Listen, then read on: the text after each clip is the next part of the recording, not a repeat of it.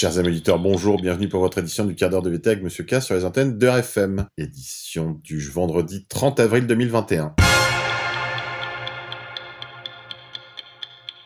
Aujourd'hui, nous sommes la Saint-Pie V. Saint-Pie V, 1572. Antonio Guilieri était un petit berger gardant les moutons dans la campagne lombarde. La générosité d'un voisin l'enverra à l'école chez les dominicains. À 14 ans, il entre dans l'ordre des prêcheurs sous le nom de Miguel.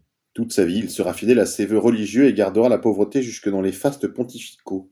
En 1550, il est nommé grand inquisiteur dans un diocèse très exposé à la prédication protestante. Six ans plus tard, il sera pape grâce à l'opiniâtreté de saint Charles Borromée, archevêque de Milan, qui sera d'ailleurs l'un de ses plus fidèles collaborateurs. Pie V consacre son pontificat à l'application dans toute l'Église de la réforme catholique définie au Concile de Trente, avec une attention particulière pour les diocèses du Nouveau Monde. Les prêtres doivent donner l'exemple de la pureté des mœurs et du dévouement.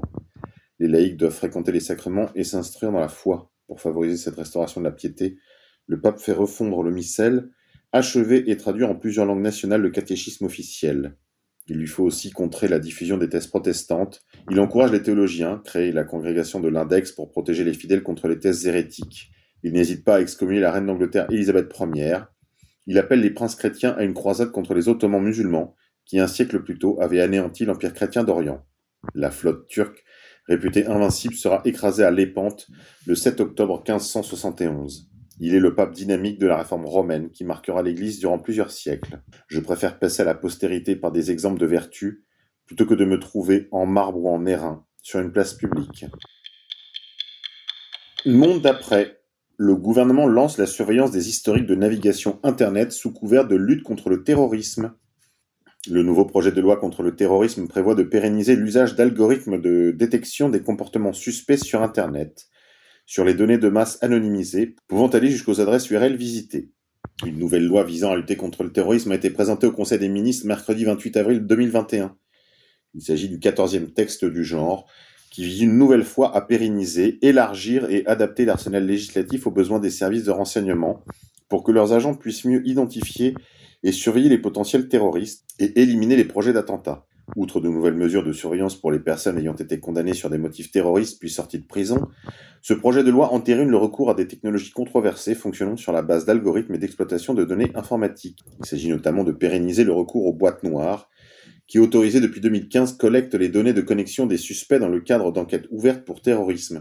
Ces données sont collectées avec le concours des fournisseurs d'accès à Internet, opérateurs mobiles et hébergeurs de sites Internet. Si au ministère de l'Intérieur on évoque des améliorations modestes, le nouveau texte prévoit pourtant un élargissement des données qu'il sera possible de collecter et d'analyser, en ajoutant à la liste les adresses URL des pages Internet consultées par les internautes. Autre nouveauté, la généralisation du recours à l'intelligence artificielle pour faciliter le travail des renseignements et couvrir plus largement les comportements suspects. Il est donc prévu que la collecte de données soit massive, mais entièrement anonymisée, rassure le ministère. Dans les faits, lorsque cette surveillance automatisée déclenchera une alerte, les autorités seront en mesure de demander une autorisation à la justice pour lever l'anonymat du suspect. En cas de récidive, une autre autorisation doit leur permettre de mettre en place une surveillance spécifique de la personne visée. Quant au fonctionnement de ces fameux algorithmes de surveillance de masse, impossible d'obtenir davantage d'informations. En effet, tout ce qui relève de ce système de renseignement est classé secret défense. L'Union européenne veut déjà se débarrasser du cryptage des données aussi sous prétexte de terrorisme. Dans un projet de résolution, le Conseil des ministres de l'UE explique en quoi le chiffrement des données empêche le bon déroulement des enquêtes judiciaires, en particulier pour la récolte de preuves numériques. Il voudrait donc obliger les opérateurs de messagerie sécurisés comme WhatsApp ou Signal à autoriser les services de renseignement à avoir accès aux conversations chiffrées par le biais de backdoors. Monde d'après encore, surveillance. Dès la fin mai, les utilisateurs de tous anti-Covid pourront aussi stocker leurs anciens certificats de vaccination accessibles sur Amélie ou l'assurance maladie. De leur côté, les douanes, la police aux frontières et les compagnies aériennes scanneront un QR code grâce à l'appli Tous Anti-Covid Vérif pour vérifier les certificats et dire OK. Pour cela, le ministère de la Santé a autorisé un accès aux fichiers de l'assurance maladie et des centres de test via amélie.fr, le site de l'assurance maladie. Surveillance encore, on dirait que les Allemands ont un coup d'avance via welt.de en effet, les Allemands annoncent la mise en place du pass vaccinal, ou pass sanitaire si vous préférez. Surveillance encore. France. Sur le pass sanitaire, le Premier ministre a évoqué une mise en place au début du mois de juin. Ce pass contiendra une preuve de vaccination, une preuve de test négatif ou toute preuve d'une non-contamination au virus afin de pouvoir se déplacer, a-t-il précisé. C'est en revanche le Parlement qui décidera de la fonctionnalité plus large de ces passes pour entrer dans un lieu fermé par exemple, car c'est un outil qui touche nos libertés fondamentales, a reconnu le Premier ministre. L'exigence d'un test négatif à la maladie devrait ainsi être pérennisée, ainsi qu'une preuve de vaccination, a encore précisé Jean Castex. Le projet de loi veut par ailleurs conférer au préfet les moyens de s'assurer du sérieux des conditions d'isolement des personnes soumises à une mesure de quarantaine. Tout cela, vous le saviez déjà, puisqu'on en a parlé ici il y a déjà 18 mois. Politique française, les femmes avec Zemmour. Qui se cache derrière le collectif féminin qui prétend faire cause pour le polémiste? Après l'affiche géante à Aix, voici que les femmes avec Zemmour posent des placards une lettre par page, comme l'avait fait la campagne contre le féminicide à Paris. Et si Éric Moïse Zemmour n'a pas encore annoncé sa candidature, des groupes militants se forment déjà aux quatre coins de la France, à en croire valeurs actuelles en tout cas. Politique française, tribune des militaires, le chef d'état-major des armées souhaite la mise à la retraite d'office des généraux en deuxième section. 18 militaires en activité identifiés par l'armée passeront Chacun devant un conseil supérieur militaire, annonce le général François Lecointre, véritable homme fort du régime et gouvernant la France en secret, via le conseil de défense. Tribune des militaires encore, une majorité de Français soutient la tribune des généraux, à en croire une enquête d'opinion réalisée sur un échantillon de 1613 Français, selon LCI. 64% d'entre eux auraient entendu parler de cette tribune, 38% sauraient exactement de quoi il s'agit, et selon les sympathisants les Républicains ou RN, on approche des 98% de soutien. Économie. Crainte d'un crack. Après une année de crise, les résultats d'entreprise sont très attendus en ce moment. Certains parlent d'un risque de crack.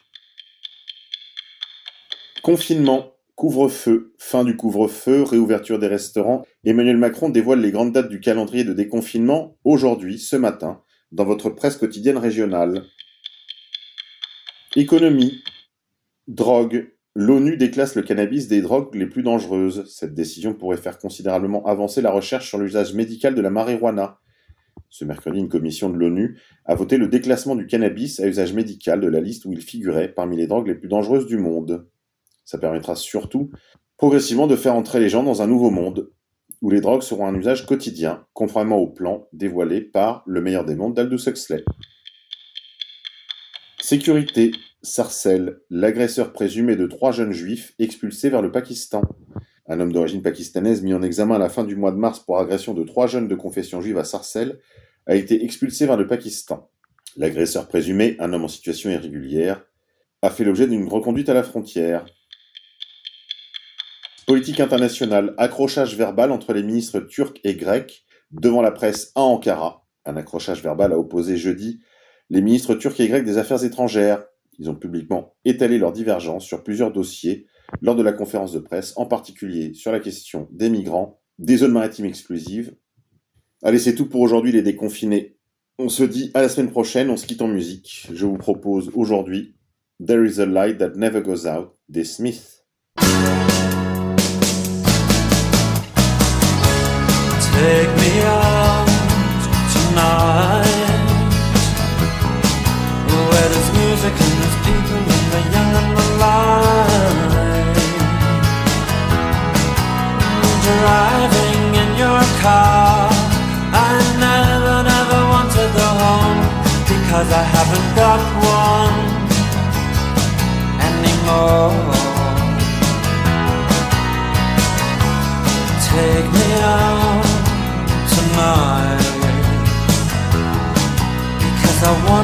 See people and I want to see life.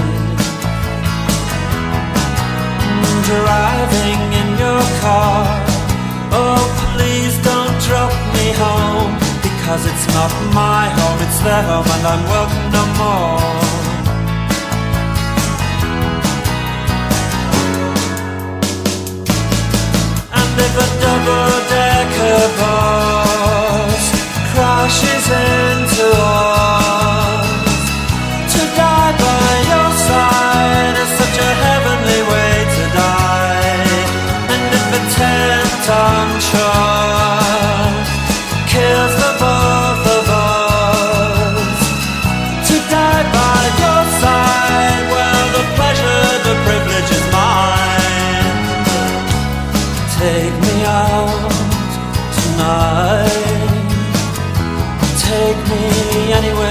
Care, I don't care, I don't care. And in the dark and underpass, I thought, oh God, my chance has come at last. But then a strange fear gripped me and I just couldn't ask. Take me out tonight. Oh, take